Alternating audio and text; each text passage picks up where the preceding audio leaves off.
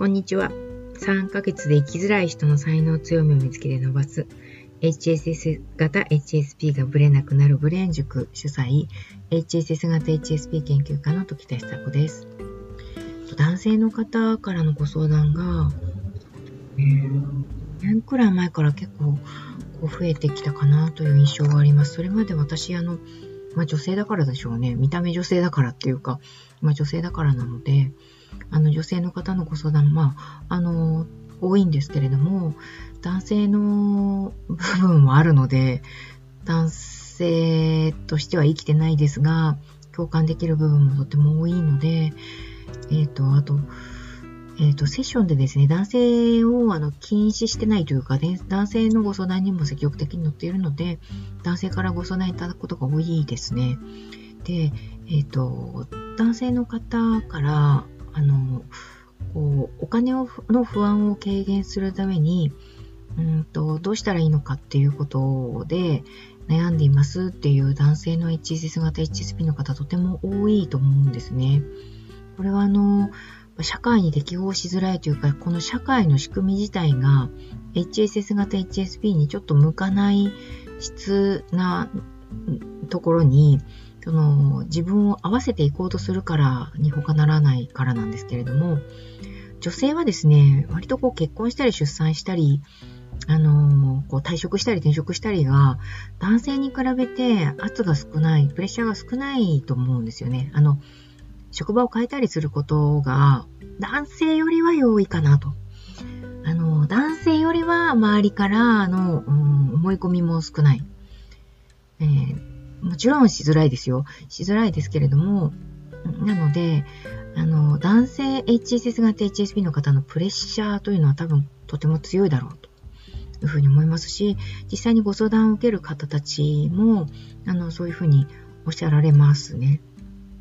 ええー、と、男性の方がやっぱりこう、何でもないですよっていうふうに、見た目、その悩んでいないふうに見せるということも、こう、あ、なんですよね、壁が厚いかなと思うので、その、えっ、ー、と、それをどう扱っていいのかわからなくなってしまうという、こう、解消のしづらさ、直面のしづらさっていうのも男性の方が強い気がするんですよね。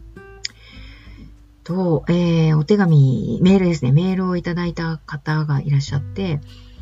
えっ、ー、と、まあ、50代の男性で、そのお金の不安を軽減するためにパートナーを見つけるということが打開策になるっていうふうに私メルマガで書いてるんですね。で、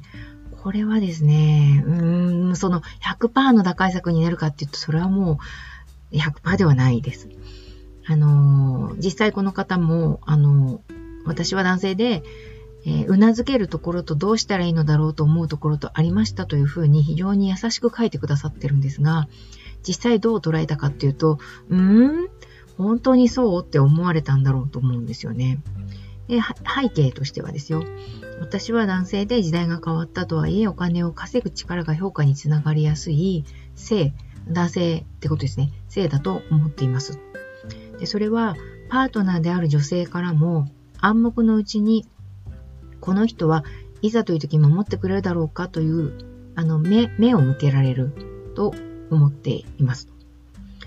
で、その、この人はいざ、いざという時に守ってくれるんだろうか、経済的に困った時にどうにかするような力量のある人なんだろうか、戦ってくれるんだろうか、守ってくれるんだろうかというふうに、まあ、思われやすいせいであることはおそらく間違いがない。うん、特に今のこう世代的にもですね、40代よりも上の場合は特にそういうふうに男女の差というのをあの大きくつけられて教育されてる世代だと思います。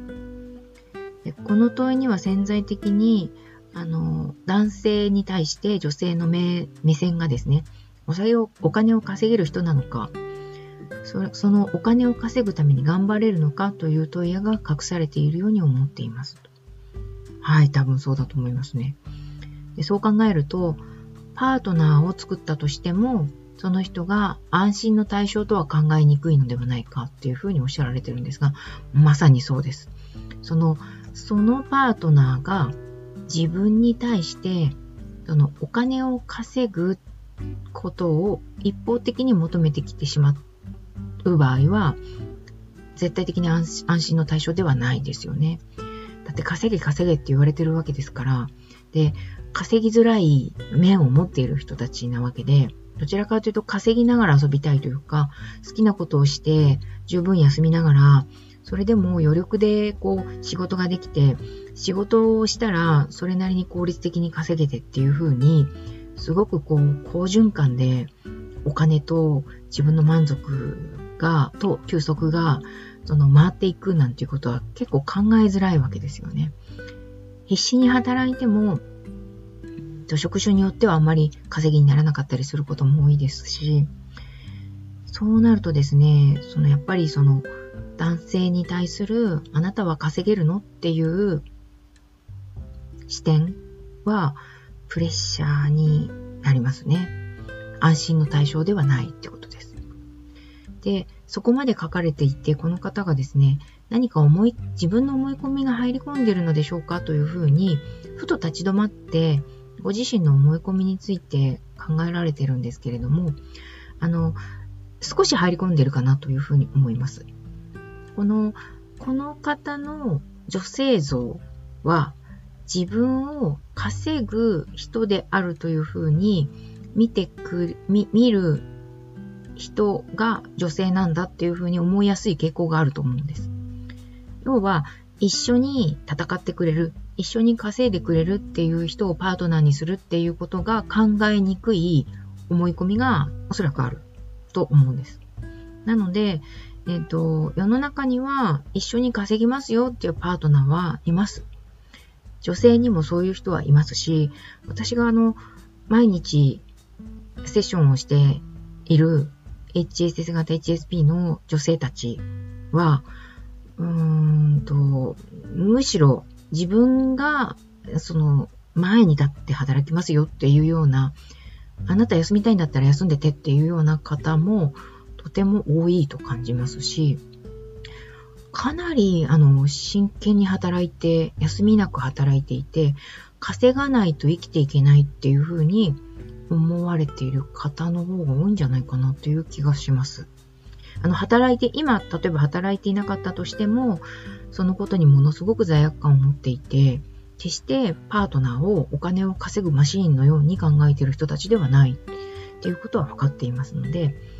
もしかしたらパートナーに対する思い込みを緩めるっていうことが、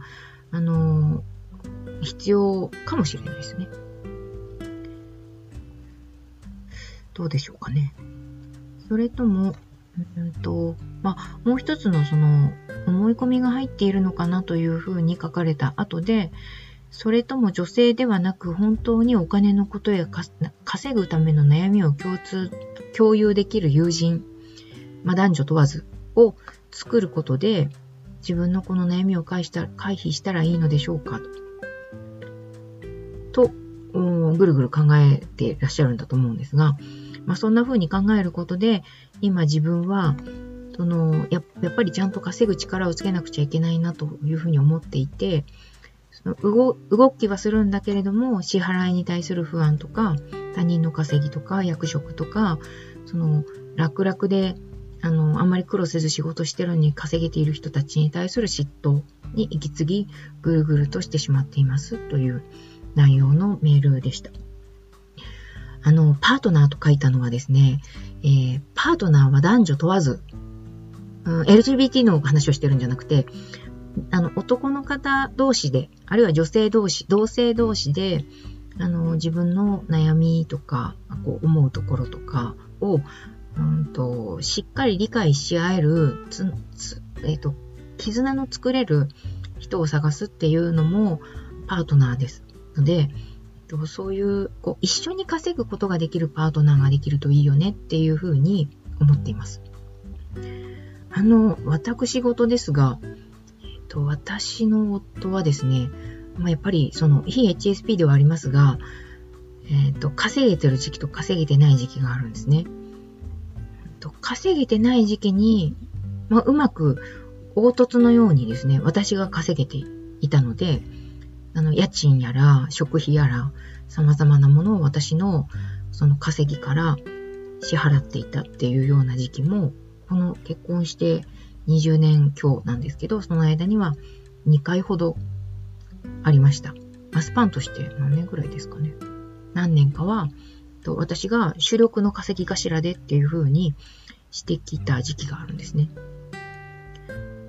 まあ、非 HSP のその男性なので、社会には私よりは適応しやすいんじゃないかなと思う部分もあるんですけれども、適応の仕方が違うなというふうに思います。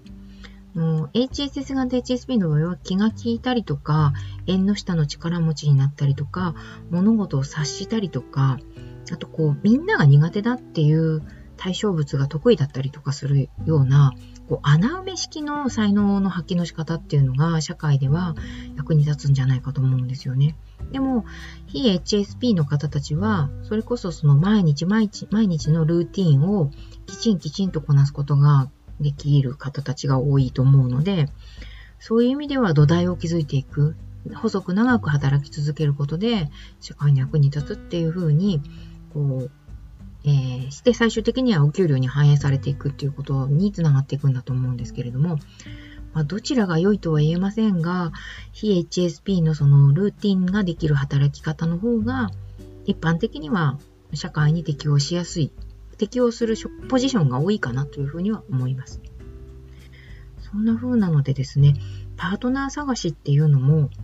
うーん、なんでしょうね。やっぱり一番不安なのは、この世の中に生きていて一番不安なのがお金なんじゃないかなと思うので、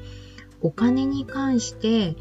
えっ、と、悩みを共有っていうところだと、ちょっとまだそのパートナーとは言い切れない気がするんですけど、一緒に稼ぐっていうことができる人がいるならば、それに越したことはない。それができないから困ってるんですよっていう声が聞こえてきちゃいますけど、まあ、そこに対しては様々な試行錯誤が必要だと思います。今日はお金のことについてお話ししました。ちょっと長くなっちゃいましてすいません。ではまた次回お楽しみに。失礼します。